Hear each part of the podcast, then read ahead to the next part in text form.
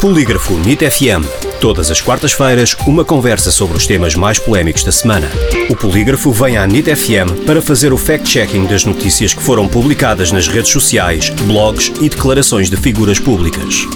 Em direto à quarta-feira e para ouvir em podcast em nitfm.pt. Com Rui Barros e Sara Beatriz Monteiro.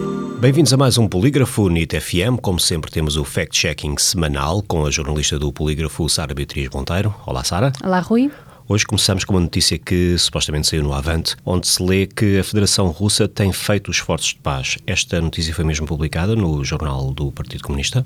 A afirmação de que o jornal Avante terá publicado uma notícia em que se lê que a Federação Russa tem feito esforços de paz é totalmente falsa. Para confirmar esta informação, nós contactámos o Partido Comunista, que nos remeteu para o artigo do Avante sobre a adesão da Suécia e da Finlândia à NATO. Nesse artigo afirma-se que a entrada destes dois países na Aliança Atlântica agravará a tensão na Europa. No entanto, em nenhum momento é dito que a Federação Russa tem feito esforços de paz. E a frase citada por João Caetano Dias, eh, numa publicação, não consta do artigo. Além disso, contactámos este elemento da iniciativa liberal para perceber qual a fonte desta informação e João Caetano Dias disse-nos que acreditou que a frase era verdadeira, mas que, na verdade, e passo a citar, era apenas um amigo a gozar com o PCP.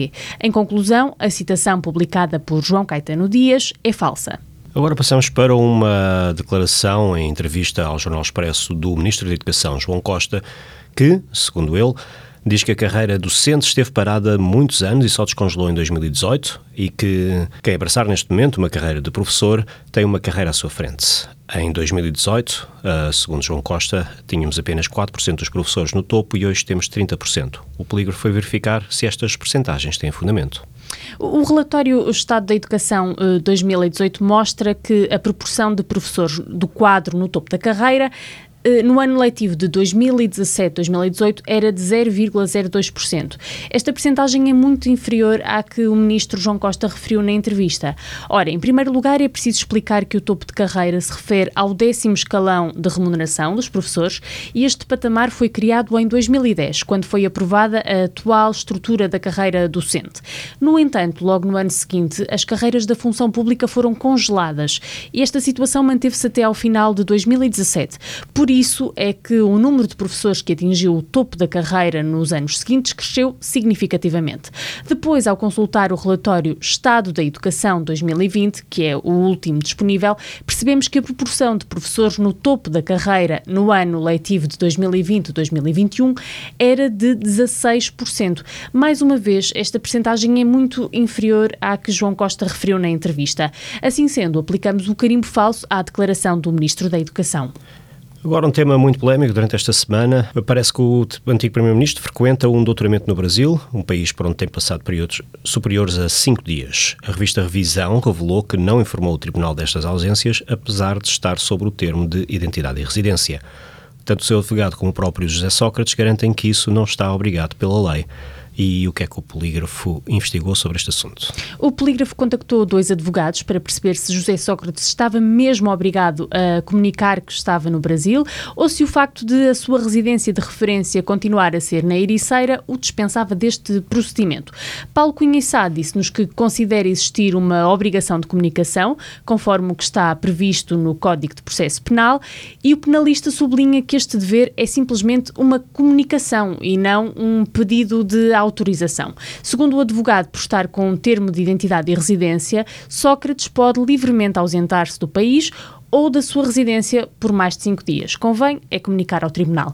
No mesmo sentido, José González relembra que o termo de identidade e residência é a medida de coação menos grave.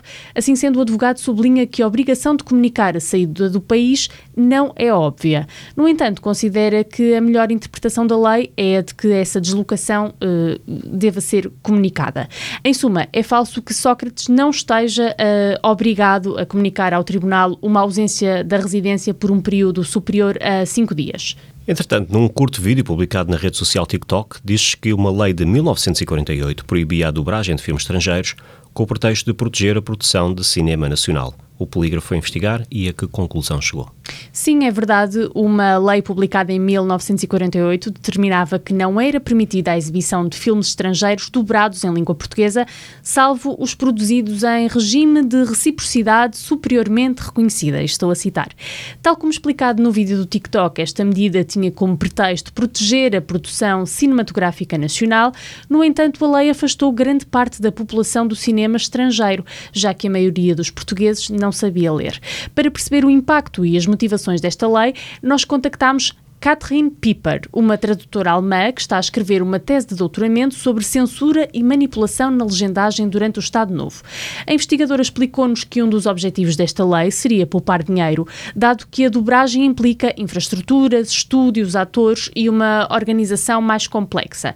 No entanto, a tradutora considera que estas normas teriam por base uma atitude paternalista e protecionista, ou seja, o objetivo era não permitir que o povo ficasse com ideias subversivas. Para isso, eliminava-se tudo o que pudesse criar um pensamento diferente do defendido pelo regime, nomeadamente o que estava nos filmes estrangeiros. Além disso, Catherine Piper explicou-nos que nem as legendas escapavam à censura durante o Estado Novo, ou seja, algumas palavras das legendas eram deturpadas e não correspondiam exatamente ao que era dito no filme. Conclusão: a afirmação de que existia uma lei do tempo do Estado Novo que proibia proibia a dobragem de filmes é verdadeira. Obrigado, Sara. Obrigada, Rui. Voltamos então na próxima quarta-feira para mais um Polígrafo no ITFM, como sempre, às 10 da manhã na NITFM e para ouvir em podcast em nitfm.pt e, claro, estes e outros temas do Polígrafo podem ser lidos em polígrafo.sapo.pt.